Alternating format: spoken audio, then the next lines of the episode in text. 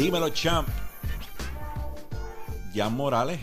Jan, dame un elevator pitch ahí para el que no te conoce, que nos está viendo hoy. ¿Quién es Jan Morales? Seguro, pues mira, Jan Morales, pues nada, este, yo de profesión ingeniero, ¿verdad? Este, estuve 12 años en Navy trabajando en submarinos nucleares. Diantre. Luego me muevo al mundo. 12 años. Lo mío fueron 10 y. 12 fueron 10 que dieron por 20. Exacto. Pero en el Army, a diferencia de ti que. 12 en Navy. años ahí, este, buscando SpongeBob, you know. ¿Por qué te decidiste por el Navy? Pues, mano, mira, la verdad eh, fue una bendición porque yo iba a entrar a la Army y no me había Sí, tu, orientado. iba- tu vida iba a ser una miseria. No me había, no me había, no me había educado chiste, bien. Es un chiste, un come for me. I love the Army. Sí.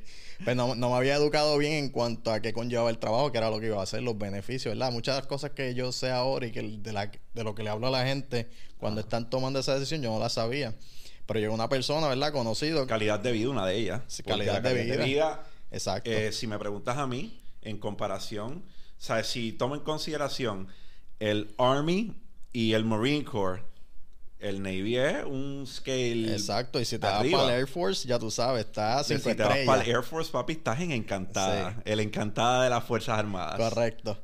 Pero algo que yo le digo a la gente muchas horas cuando me preguntan es cuáles son tus prospectos luego de, ¿verdad? Exacto. Porque quizás en el camino nos damos cuenta que no tenemos una carrera de 20 años y quizás queremos hacer solo cuatro. Es como el que coge y no, esto no es un ataque. El- a- los infanteros tienen todo mi respeto porque todo el mundo, todo el que esté en el Army o en el Marine Corps es un infantero, punto.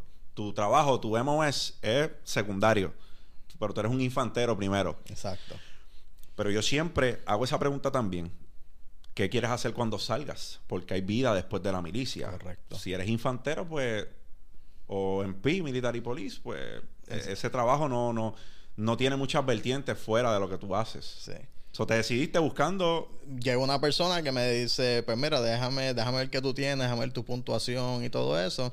Y me orienta en base al programa nuclear de, del Navy, los submarinos y todo eso. Y obviamente me captivó mucho más. Y decidirme por esa ruta. Y ahí ¿Qué estoy. tal? Pues, hermano, me gustó mucho, de verdad que me, me lo gocé. Yo sé que es difícil quizás para alguna persona pensar en un submarino. No hay ventanas, no puedes mirar para afuera, la claustrofobia. Pero para mí fue algo que de verdad fue una experiencia única y yo creo que ha sido una base fundamental que me ha ayudado luego de. Muchas de las cosas que yo hago hoy día fueron, sin duda alguna, basadas en esas cosas, esas destrezas que, que aprendí esos 12 años. Siempre que yo pienso en un submarino, eh, es como. A mí me resulta fascinante porque. brother, cuando tú lo analizas, it's a big ass ship that goes underwater. Y. Eh, ¿Sabes? Era nuclear para acabar Exacto. el tuyo. So que tú sabes la responsabilidad que hay dentro del, dentro del equipo que está es- dentro de, Así de es. ese submarino. Es, es un barco que tú a propósito decides hundir. So, ¿verdad? Eso es una. Y es una isla, tienes que hacer tu propia agua, tienes que manejar tu propia atmósfera, el oxígeno, todo eso, ¿verdad? Crear tu propia electricidad. Es literalmente vivir en una islita pequeña en la que tú directamente de una forma o de otra afecta todo lo que conlleva vivir y sobrevivir allá abajo. Este, aficionado a las tenis también, este, la uno, nice touche, este, Sí, sí, hoy, hoy las sacamos a pasear por primera vez. ¿cuándo las Este, compraste? Las compré hace como un mes. El hermano mío me las consiguió. Y no te las habías puesto todavía. No me las había puesto. Ah, no, papi. Chacho, yo me hubiese puesto eso la primera semana. Sí. Jan, ¿y, y cómo sucede, cómo sucede real estate? Like, ¿cómo tú, porque en el elevator pitch le dijiste a la gente ya, ¿verdad? Eh, Oficial de la- del Navy, Sí. hiciste el tiempo que hiciste. ¿Dónde entra bienes raíces al, al Pues mira, Bienes Raíces siempre estuvo como en back of my mind. Siempre estuvo ahí.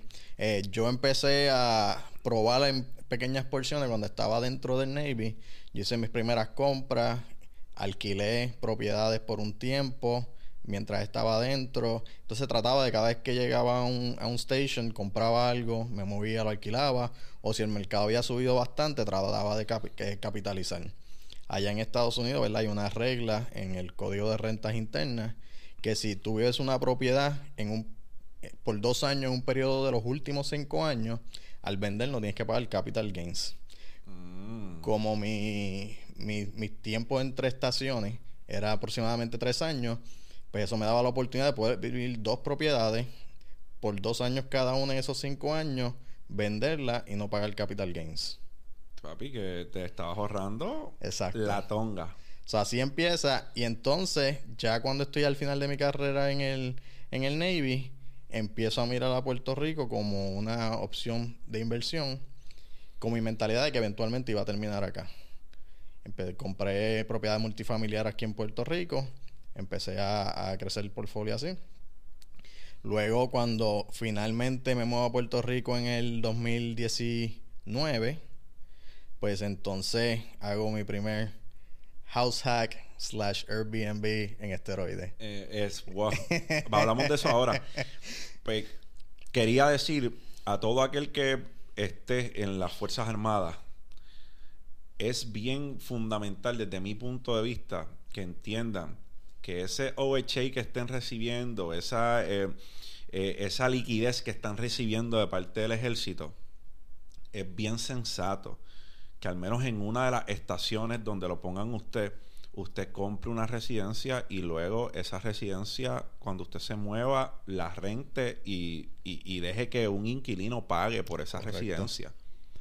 Eh, sean inteligentes con esos, con, con esos beneficios Sí. que reciben mientras están en el ejército. O sea, si durante toda su estadía en el ejército usted solamente rentó y no tiene una casa que, sa- que, que decir, mira, por lo menos el tiempo que estuve en el ejército le saqué esto, creo que debemos revisitar esa estrategia. Sí, sí, ahí eh, lo- los veteranos están en una posición de ventaja bastante grande cuanto a los accesos que tienen al préstamo de veteranos, ¿verdad? Exacto. Que, que es una ayuda grande. Cero money down. Cero money down. Este, Gastos de cierre también gastos de cierre te lo pueden incluir algunos. Y entonces cuando miras la estrategia, si yo ahora tuviese la mentalidad que tengo o tengo que darle un consejo a una persona, ¿verdad? Digamos que Galíndez viene donde me dice, Jan, estoy estacionado en X estado, tengo estos chavitos, quiero comprar una casa, ¿qué hago? Búscate un duplex, un triplex que cualifique, quédate en una, renta las otras, cuando te mudes rentas esa también, cuando viene a ver estás cobrando dos, tres rentas, ¿me ¿entiendes? Y tienes tres puertas ahí y cuando vayas a la próxima estación repite lo mismo. Eso es así. Y en una carrera de 20 años puedes literalmente retirarte con más de un millón de dólares en tu portfolio de real estate, De con real un cash estate. flow que te puede ayudar eh, generosamente. Claro. So, en el momento que tú, so, vamos, vamos un poco, let's go a little bit back. Te mudas a esta residencia que compras en Puerto Rico. O sea, me, me mudo, este, me mudo a la residencia. Es una propiedad que tiene dos casas completamente separadas. Y estuvimos viviendo un tiempo en la unidad principal. Y en conversaciones con mi esposa decidimos de coger esa casa principal y ponerla en Airbnb. ¿Quién tuvo la idea? La idea fue de mi esposa. La idea fue de tu esposa. La idea fue de mi esposa. La idea inicial de rentar una de las casas ya yo la tenía, pero iba a ser la casa pequeña. La que tiene la visión de que no esto es de verdad lo que va a vender y lo que puede ser un palo fue mi esposa. Yo creía, ¿verdad? La casa siendo el, tipo de casa que es, pues yo decía, pues quizá ella quiere quedarse aquí viviendo, ¿verdad? Una casa cómoda, tiene piscina, pero este que eso es un buen consejo. Escojan bien sus parejas. ¿Me entiendes? Te Ahí pueden- ¿Cuán, vital es- cuán, cuán vital ha sido tu esposa en este proceso? Mano, no solo en este proceso desde el principio, o sea, yo nunca he tenido una queja de parte de mi esposa o un no para todas las loqueras que yo he hecho. Yo siendo una persona que amo el riesgo, soy este una persona que me considero visionaria, que te lleva quizás a veces a ser un poquito impulsivo. Eh, ella ha estado ahí para darme un poquito de, jalarme un poquito cuando necesito que me, que me jalen para atrás, pero a la misma vez decirme estoy aquí para apoyarte, vamos a meter mano y darme esa seguridad de que everything's gonna be fine, ¿me entiendes? Y que ella va a estar bien con la decisión.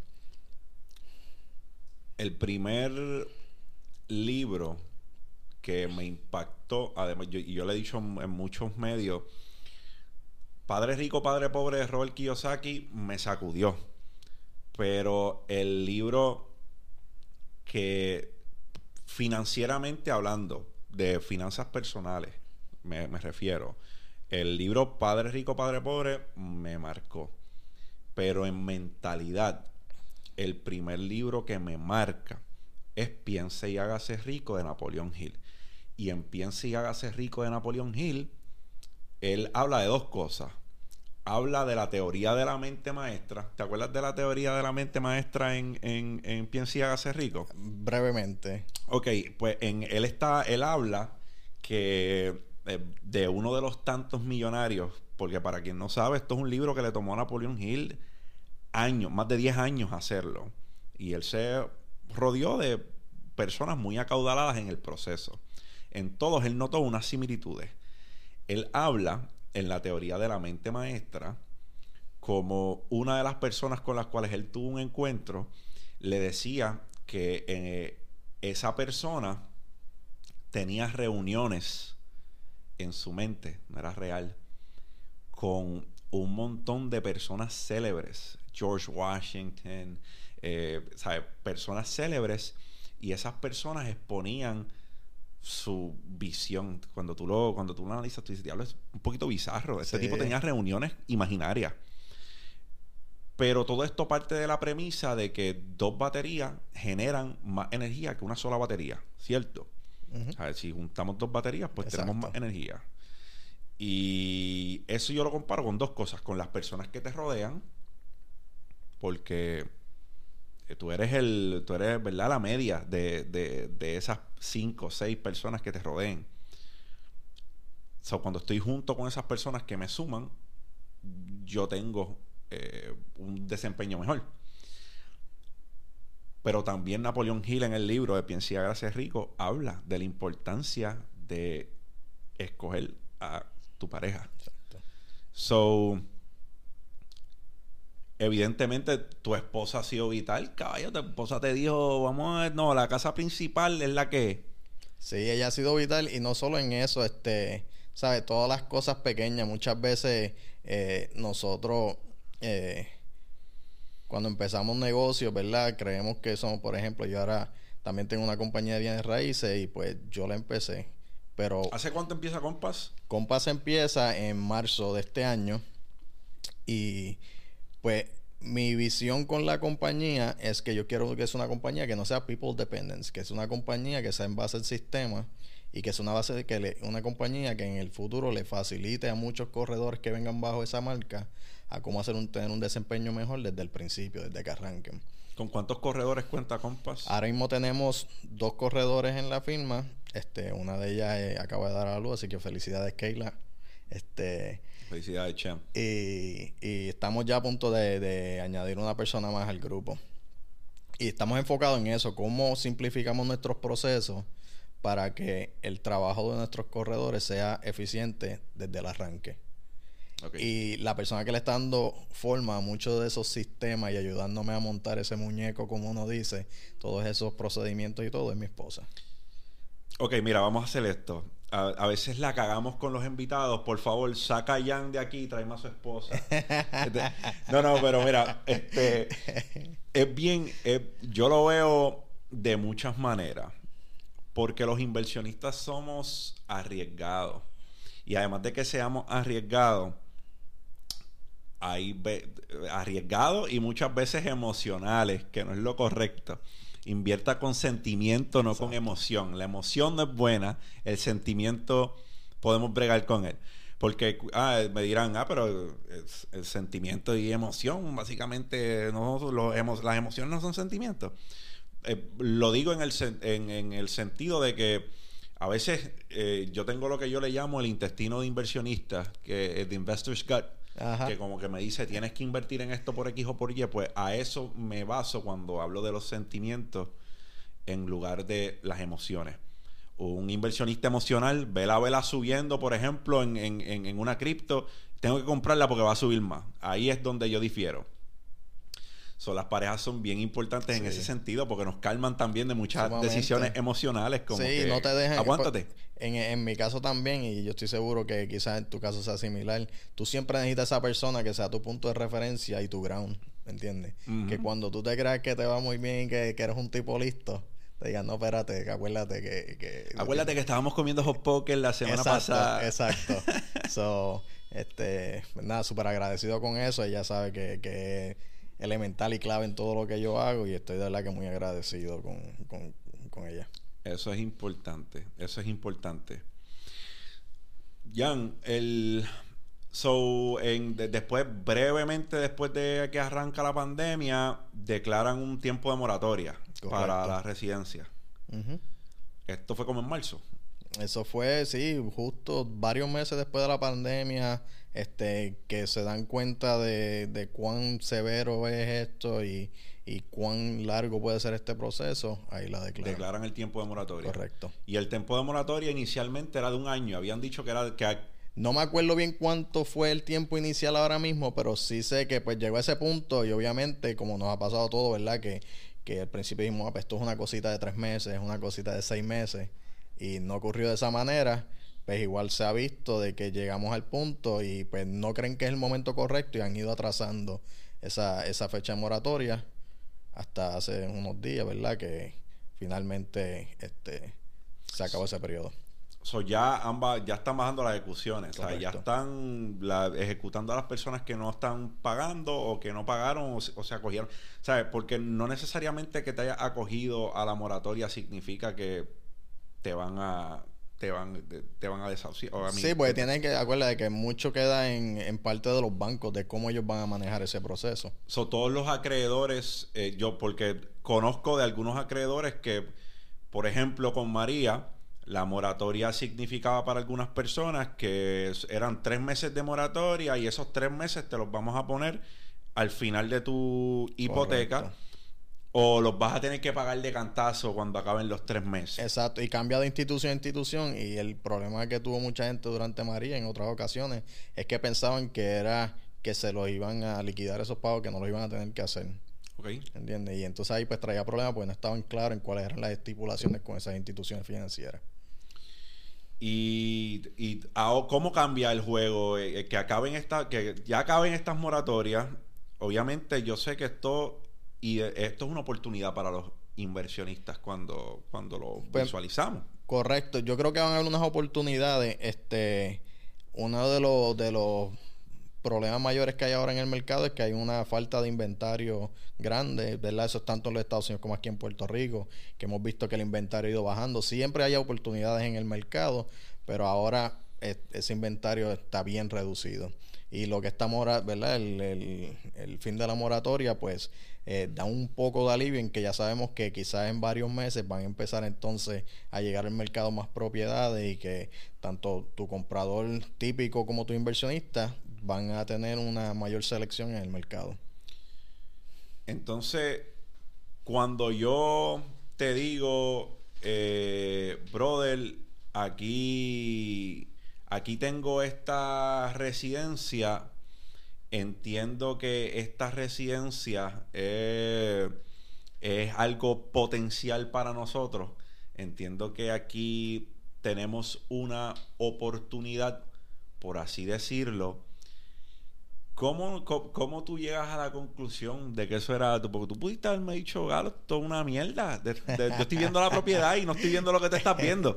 Pero cuando yo veo la propiedad yo te hablo, recuerdo que de lo primero que te hablé fue el cash flow, porque era un negocio que ya estaba, eh, era un negocio que ya estaba Está corriendo. establecido. So, lo primero que a mí me llama la atención es eso. Lo primero que a mí me llama la atención es que tengo una propiedad que ya está corriendo. Tengo una propiedad que ya es algo que es un negocio montado. Pero eso no es lo que me llama del negocio. ¿Cómo es que tú identificas el potencial? Para, para el que no sepa, esto es, una poten- esto es una propiedad que nosotros compramos con un potencial de ingreso pasivo de cinco cifras al mes. ¿Cómo tú llegas a la conclusión de que esto es un Pues mira, yo este me gusta pensar que quizás yo miro los negocios un poquito diferente en cuanto a bienes raíces y siempre trato de ver qué potencial escondido hay en la propiedad, ¿verdad? Obviamente, pues eso es bien vago, eso es, algo que, que no, no, no hace sentido solamente decirlo así, ¿me explico? La propiedad yo lo que siempre busco es si va a ser una propiedad de ingreso pasivo, en lo que todos pensamos tradicionalmente son las rentas típicas, rentas a largo plazo. Y ahora tenemos este elemento nuevo de lo que es Airbnb. No todas las propiedades funcionan para Airbnb. Pues entonces, en el caso de, de- tu propiedad, lo que hicimos fue que fuimos, hicimos un análisis de mercado para ver cuál era el volumen en esa área de, de- del flujo de, de clientes de Airbnb. eh, vemos los números, a ver si hacen sentido y hacemos un análisis de sensibilidad para ver basado en diferentes eh, eh, precios por noche y noches de ocupación por mes, cuán viables son estos negocios. Y entonces, no tan solo eso, entonces miramos la segunda parte que es cómo mitigamos el riesgo. Decimos, tenemos plan A, podemos ponerlo en Airbnb, los números se ven maravillosos. ¿Qué tal si no funciona? Vamos a plan B. ¿Cuál es plan B? Lo ponemos en resta a largo plazo. ¿Funciona? Sí, funciona. ¿Cuál sería plan C? Vender. ¿Puedo venderle a un precio, ¿verdad? hacer algo y venderle a un precio que todavía esté ganando y no pierda? Sí. Pues entonces ya yo he mitigado mi riesgo a tres diferentes niveles, mientras que estoy tirando, como quien dice, para las nubes en mi potencial y mirando la opción entonces de Airbnb.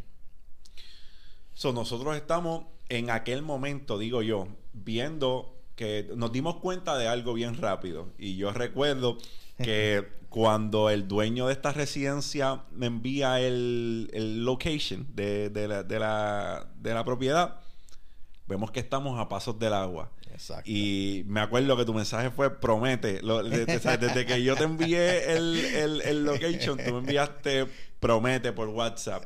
Exacto. So, nos damos cuenta de eso y nos damos cuenta del potencial porque de las seis unidades que tiene esta casa, una unidad estaba rentada vía Airbnb. Acababan de empezar. Acababan de empezar y el, ¿sabes? El flujo que estaba recibiendo no era normal. Yo te digo, mira, caballo, es como que esta unidad está eh, alzadita en lo que está dando. So decidimos ofrecerle lo que se le conoce como un cash for keys al resto de los, ¿verdad? Al, al, al, resto de los inquilinos. Digo, esto después de que adquirimos la propiedad. Exacto. Eh, Porque ahí lo que hicimos fue, que me acuerdo cuando llegó esa parte, era decidir, esperamos un año a que se le acabe el contrato a todo el mundo para mover esas unidades Airbnb. Y nos atrasamos. O cómo podemos acelerar el proceso. Entonces ahí es que viene la creatividad. Entonces, en un tiempo en el que no puedes tener evicciones, no puedes sacar la gente, la, los cortes no están viendo estos casos, ¿qué hacemos? Pues ahí venimos con la idea de Cash for Keys, que no es nada más que decirle al, al inquilino, vamos a negociar tu contrato por una cantidad de dinero para acelerar esa salida y sea un acuerdo mutuo y entonces nosotros poder entrar a condicionar esas unidades y ponerlas en el mercado. Que es importante porque a veces a ver, la gente piensa que cualquier residencia puede ser un Airbnb. Correcto. La gente piensa, sí, yo tengo yo tengo la casa allí en donde sea, tengo 20 casas alrededor, pero yo entiendo que es una oportunidad para Airbnb. Y no es así. No. Está, digo, la puedes poner. Cualquier casa puede, ser un Airbnb. Puede ser, exacto. Pero no va a ser un Airbnb rentable. Exactamente. Háblame de Casa Alejandrina, brother. Cuando tú arrancas con Casa Alejandrina, ¿cuándo, ¿cuál fue tu... Tuviste un aha moment de Casa Alejandrina como que anda para el carajo? ahora es que estoy viendo el potencial que tengo en las manos. ¿Cuándo llegó eso? Pues mira, nosotros eh, tomamos la decisión de, poner Casa Alejandría ready para el mercado, pensando que quizás dos fines de semana al mes iba a estar lleno. Anda para el carajo. O sea, si tú, te tiraste tremendo low ball en tus proyecciones Exacto. para que el ingreso te sorprendiera. Exacto. Tú a lo mejor dos fines de semana al mes lo, lo, rento. Correcto. Y nada, pues eh, algo que fue clave, ¿verdad? Que yo le aconsejo a toda persona que esté pensando en abrir un Airbnb importante, fotos profesionales, videos profesionales, lo que te va a ayudar, ¿verdad? Que tú, uno de los, de, los elementos que va a ayudar a que tu listado resalte, pues eh, nos ayuda. Aplica para todos los negocios. Todos los negocios. Todos los negocios. Si tú eres una persona que piensas que tu negocio puede ser competitivo sin buena presencia en redes sociales y sin una buena presentación de tu producto, no es que tu negocio no vaya a sobrevivir sin redes sociales, yo no estoy diciendo eso. Mi papá tiene un negocio que no tiene red social y esto estamos hablando de ya más de 15 o 16 años. Que, ¿verdad? Que se deje llevar por mí o no, son otros 20 pesos. Pero ese negocio nunca ha tenido redes sociales. Pero si tú piensas que tu negocio puede ser competitivo sin redes sociales, think about that. Los tiempos han cambiado. Exactamente. Más, es más, te digo que pienso que todo negocio, obviamente no podemos vender una casa online, pero todo negocio, eh, te estoy hablando de venta al detal o hasta el por mayor, o un producto en específico, que no tenga algún producto que puede vender en línea, está perdiendo. En algún momento ese negocio puede dejar de existir. Porque no tienes que darle, no, no, no tienes que darle al consumidor que no quiere ir a tu local que no quiere ir a ningún local, que, no quiere ir a ningún lado. Que, que aprecian más la comodidad, ya nos pusimos cómodos con el hecho de que las cosas nos llegan. Pues la pandemia aceleró ese proceso también. Se ha hecho más lo normal. Yo no tener que salir, que me lleguen las cosas a mí. Claro, papá. Hasta el, hasta el boomer que iba a Econo a pedir papel de a comprar papel de toile, se dio cuenta que por Amazon podía pedirle el papel de toile y decirle a Alexa que le volviera a ordenar sin tener que entrar a la aplicación. Los tiempos cambian. Los negocios cambian. Así es. Antes los corredores, pues, antes yo creo que hasta en las páginas amarillas ponían residencia. Amarilla, los clasificados en el periódico. So, cambió. Los negocios cambian y hay que ajustarse a esos cambios. Y las personas que no estén dispuestas a ajustarse, yo creo que sufren, sufren, sufren el daño de eso. Jan. Volviendo a tu pregunta, porque no te he dicho todavía el aha moment. Ah, ok, ok, sí, sí, sí, cierto este, es. Por poco, pues por, poco no, por poco nos vamos en pues, un sidebar.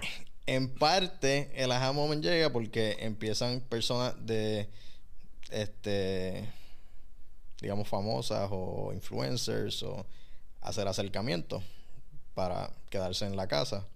Pues ahí pues sabemos ya como que por aquí vamos, hay algo aquí. Ajá. Y un día mi suegra nos llama en medio de la pandemia. nos dicen, acaban de mencionar tu casa en el guitarreño. y ahí fue que nos dimos cuenta de que, de que la oportunidad era grande. Ok. Sí. ¿Y cómo te sentiste? ¿Te sentiste igual? Pues mira, este, un poquito, especialmente mi, mi esposa es una persona bien eh, reservada y pues le di un poquito de miedo, porque de momento estamos en una exposición. Exacto. ¿Verdad? Pero nada, fuimos trabajándolo poco a poco y fue un proceso de que no dio mucho tiempo a pensarlo. Es como vamos a concentrarnos en que la experiencia sea lo que la gente está esperando y un poquito más.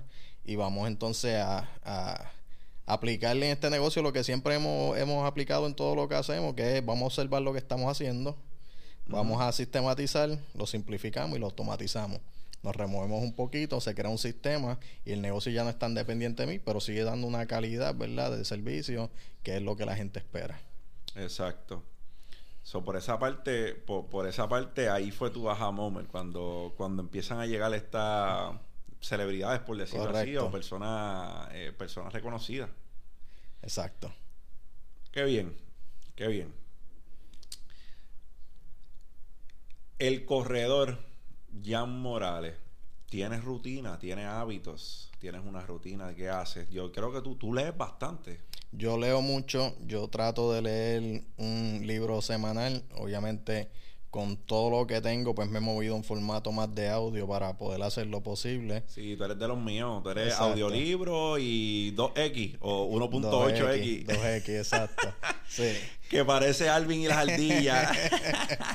y, y pues, pues sí, y otro, otro tipo de, de, de, de, material muchas veces son, te vienen cosas a la mente, ¿verdad? O dudas que tienes y pues nos vamos enseguida a buscarlo. Que de nuevo, atando todo lo que dije al principio con el Navy, ¿verdad? Eso fue algo de, que, que sale de ahí, que te enseñan a, buscar el conocimiento, a nunca estar conforme con lo que sabes, siempre hay algo que aprender y pues me quedé con eso. Que por cierto, me regalaste Vivid Vision, empecé a leerlo. Tengo la copia de Chamo todavía. Chamo, te tengo que dar Vivid Vision. Eh, y no, no lo he terminado, pero estoy so far so good, mano. Tremendo libro. Gran libro. Y yo identifico esa como una de las como uno de los hábitos que me ayudó a mí a, salir de donde yo estaba. Porque la lectura eh, es fundamental. La lectura yo pienso que, que brother, es un cheat sheet. Es como, es, un, es una pequeña guía de, de cosas que ya otra persona pasó y que tú no tienes la necesidad de pasar porque ya te lo está explicando en, Correcto. en- de- de- en un formato u otro, ya sea escrito o audio. Yo, yo estoy completamente de acuerdo. Yo creo que los libros son una manera de eh, darte acceso a cómo piensan y a la mentalidad de personas que han sido exitosas o han pasado por ciertas situaciones y te abren las posibilidades a un mundo diferente. Te expanden la mente, cómo tú piensas y todo. Y yo creo que en parte lo que te ayuda es, ¿verdad? Yo, tengo un- yo siempre digo que tu realidad no puede ser más grande que tus sueños.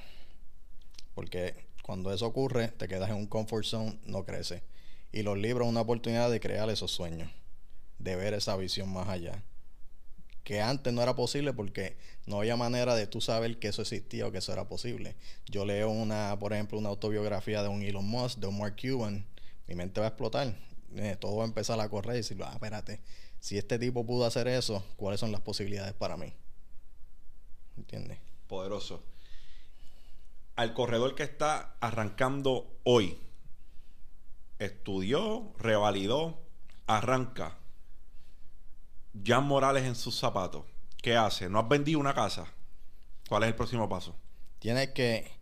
Algo que muchos corredores, y, y yo creo que hasta cierto punto a mí me ocurrió, no saben es la importancia de conocer los productos financieros. Eso es una.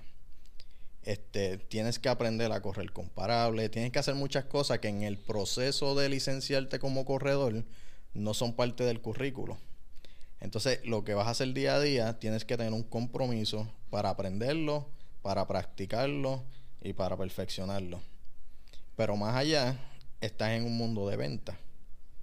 Entonces, tienes que bregar con tu personalidad y tu acercamiento hacia las personas.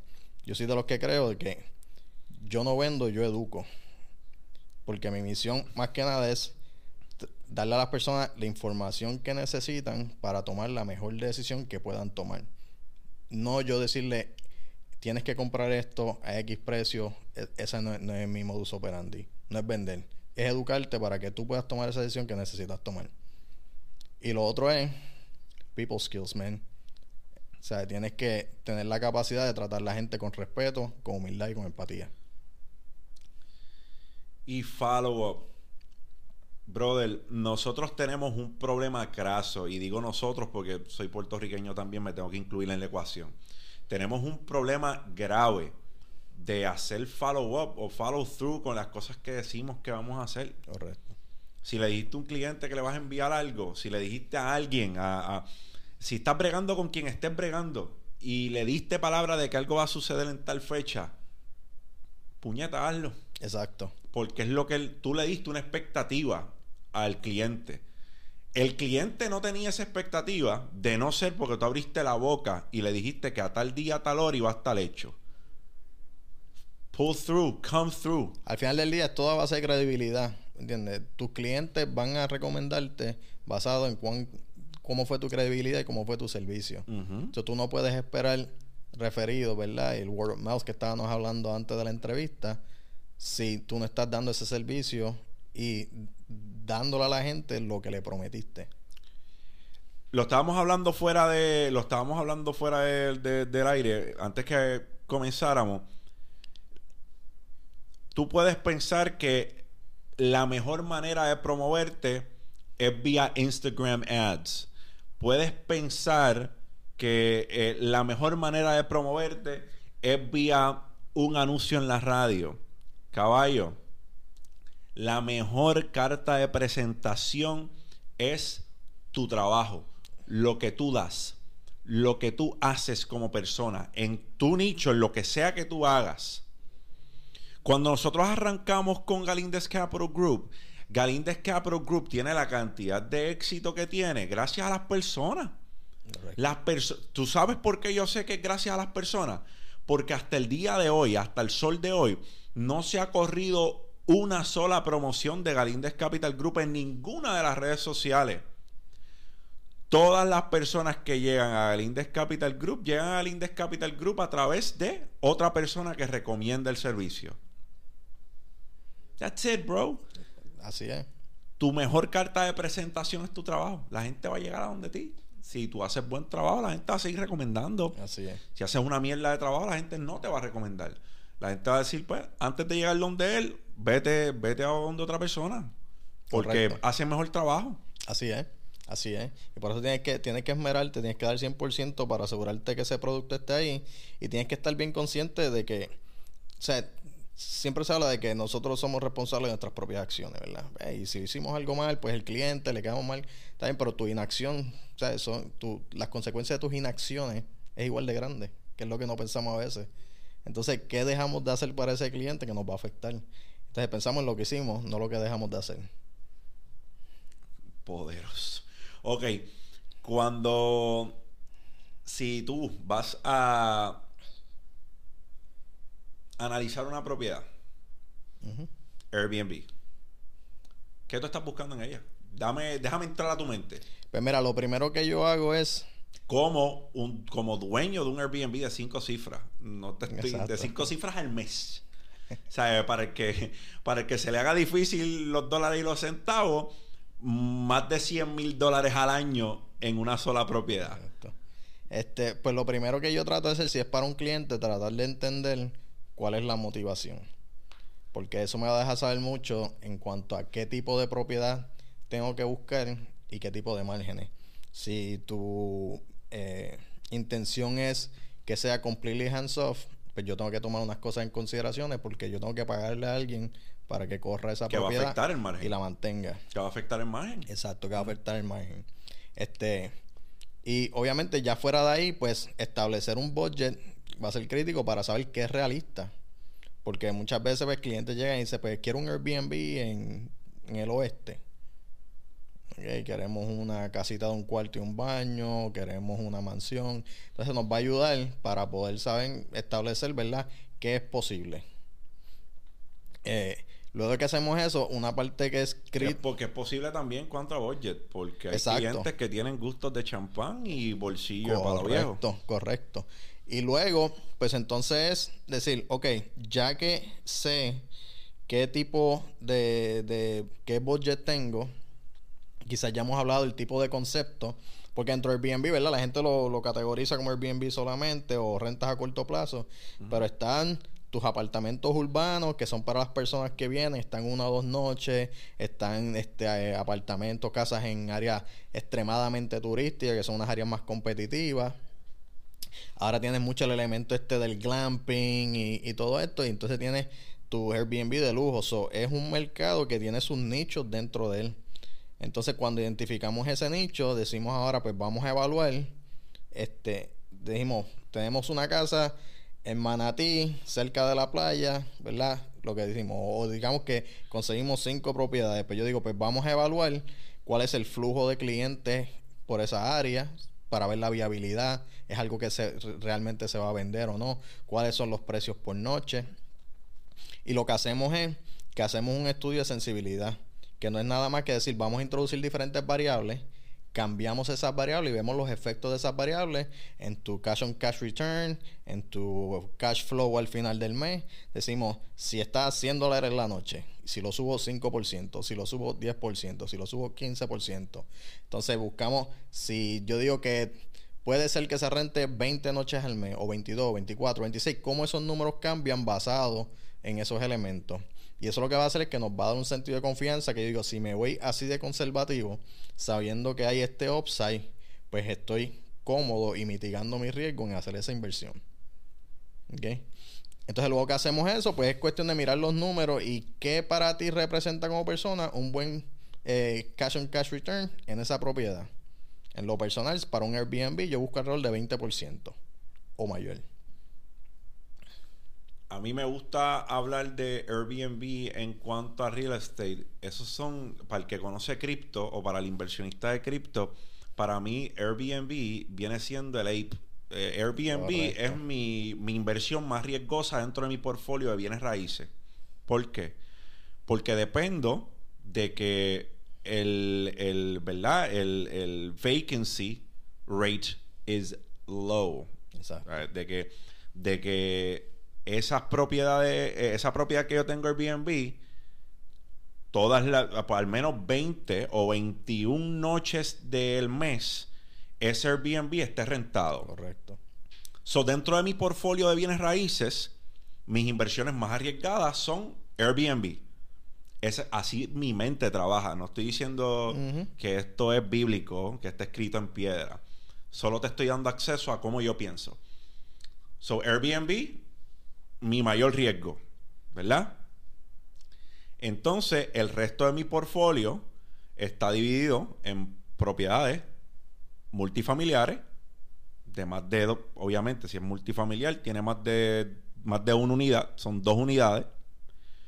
O un single family home en el caso de que pueda comprar, o sea, la compro cash, pues ya, ya la tengo, porque un single family no es que no se pueda, no es que no se pueda, de repente compraste una propiedad en un área, como por ejemplo, yo tengo ahora mismo una propiedad en cierta parte de Río Grande. Casi todas las casas en esa área se rentan por más de 1.600, 1.800 dólares. Y lo que tiene, eh, lo que tiene ese presta, lo que tiene esa hipoteca, el pagar es como de 900 dólares. Exacto. So, si yo la voy a rentar, yo tengo Un margen. tengo un margen ahí.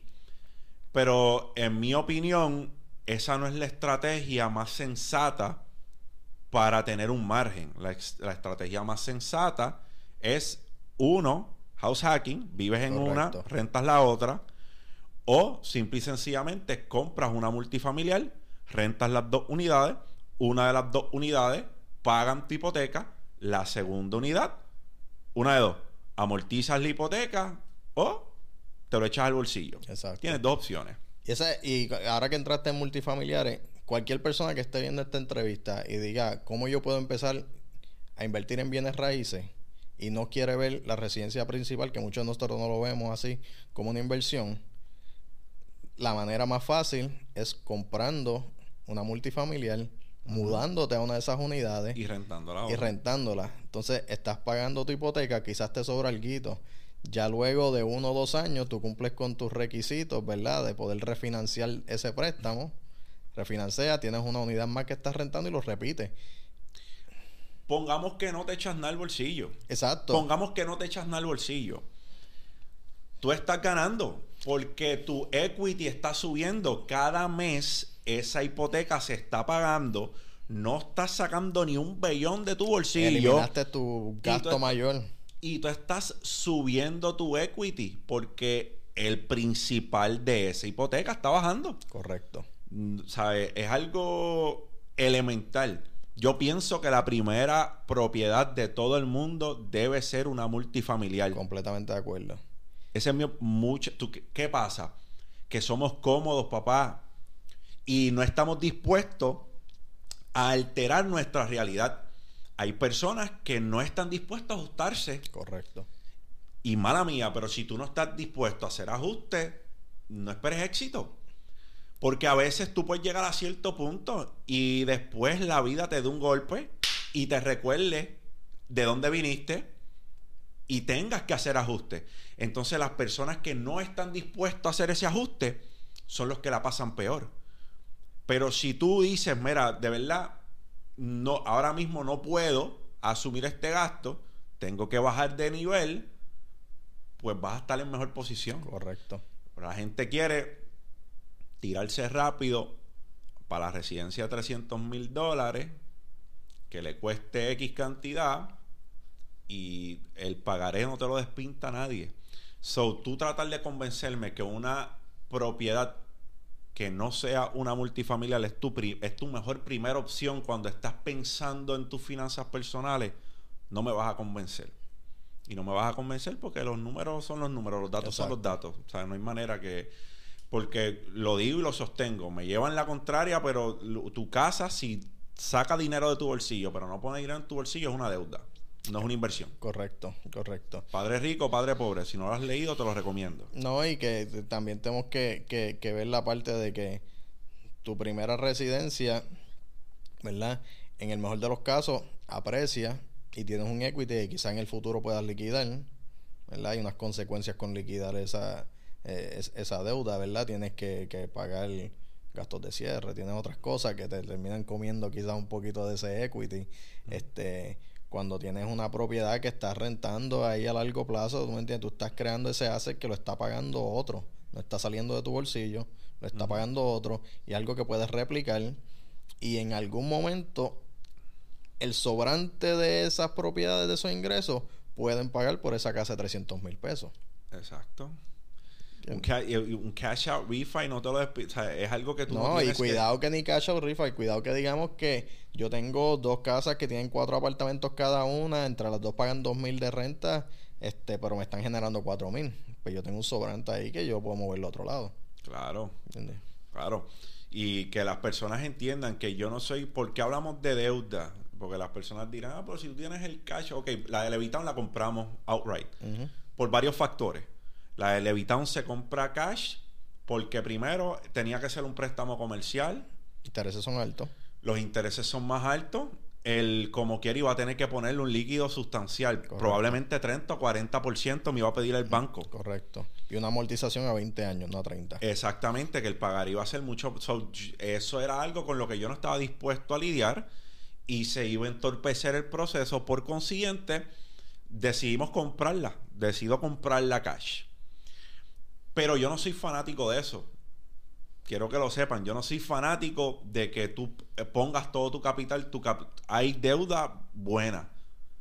Yo no comparto la filosofía de Dave Ramsey de que todo, ¿sabes? La deuda es cáncer. La... No, papi, hay deuda buena. Eh, eh, lo que pasa es que pues sigue siendo un negocio y el riesgo sigue estando. En el momento que esta propiedad no esté rentada, tú tienes una hipoteca que tienes que pagar. Tienes que tomar eso en consideración. Pero yo, teniendo el capital para en cualquier momento poder liquidar esa deuda, no voy a usar mi capital completo. Exacto. Yo voy a apalancarme. Yo voy a utilizar de mi capital y voy a usar del capital del banco.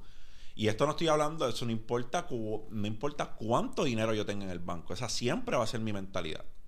Siempre. Yo, yo estoy de acuerdo contigo, mira, y yo creo que este también hay que verlo de la perspectiva de cuáles son tus hábitos y tu disciplina con el dinero. Porque Dave Ramsey, por ejemplo, yo aprendí mucho de su filosofía en un momento que la necesitaba. Ya cuando aprendo a tener más control sobre mis finanzas y aprendo cómo funciona el dinero, cómo se mueve, yo digo, ok, ya hasta aquí me funcionó.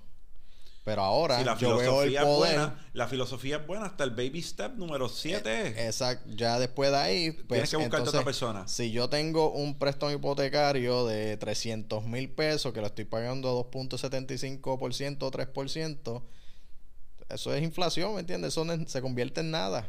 Nada, eso es una deuda bien barata. Entonces, como tú dices, ¿para qué voy a utilizar mi capital cuando puedo hacer el leverage? Con algo que traiga dinero a la mesa. Exacto, exacto. No lo veo, pues, digo, al menos yo no lo veo sensato. Por eso es que el real estate es tan poderoso. Una herramienta bien poderosa, en mi opinión, una de las únicas verdaderas vías de ingreso pasivo. Correcto. Por más, porque está, tú la puedes desconectar. Tú puedes tener un property manager, puedes tener alguien que te bregue con el mantenimiento de la propiedad y lo desconecta. Te cuesta, pero lo desconecta. Exacto. Y los fondos indexados que el fondo indexado, pues tú sacas, qué sé yo, 1.500, 2.000, 3.000 dólares al mes, se lo tiras al SP 500 y hablamos en 30 años.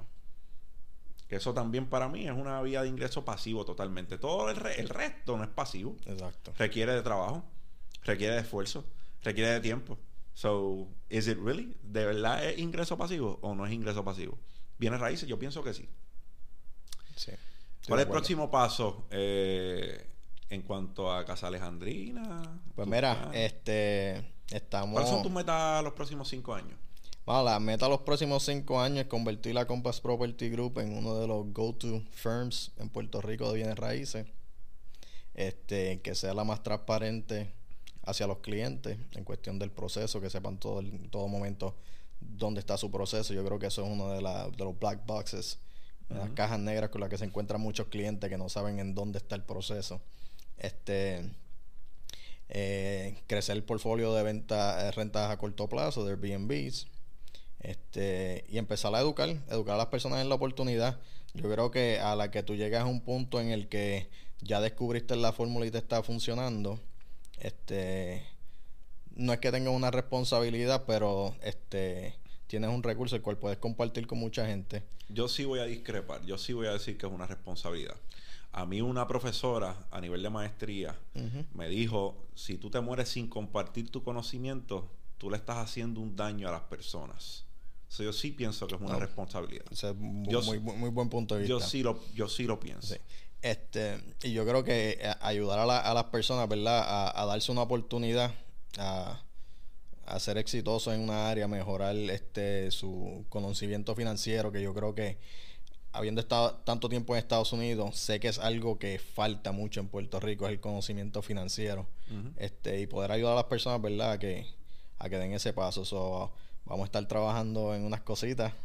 Es así. Este, Mariau, pizarra, taquicardia. Exacto, so, vamos a ir a aventurarnos en el área de restaurantes y educación, educación de Airbnb, educación de real estate, vamos a estar trabajando a la mano con eso trayéndoselo a todo tu público, ¿verdad? Y al público en general para que puedan sacarle provecho. Y la meta aquí es que, todo el mundo gane, que todo el mundo gane, ¿verdad? Y que, y que como sociedad, como puertorriqueños, ¿verdad? Seamos una, una sociedad que tiene un conocimiento pleno de, de las finanzas, las oportunidades y podamos cambiar el curso, ¿verdad? De que yo creo que en Puerto Rico hay mucha deuda, mucha gente con deuda personal, eh, no de la buena y Latinoamérica, porque todo el que esté escuchando esto de Latinoamérica, de estos son principios que pueden aplicar en, en muchos países de Latinoamérica. vamos a estar trabajando ya con el curso de una guía de Airbnb, ¿verdad? De la A a la Z, cómo hacer todo, cómo analizarlo, cómo sistematizarlo, cómo automatizarlo.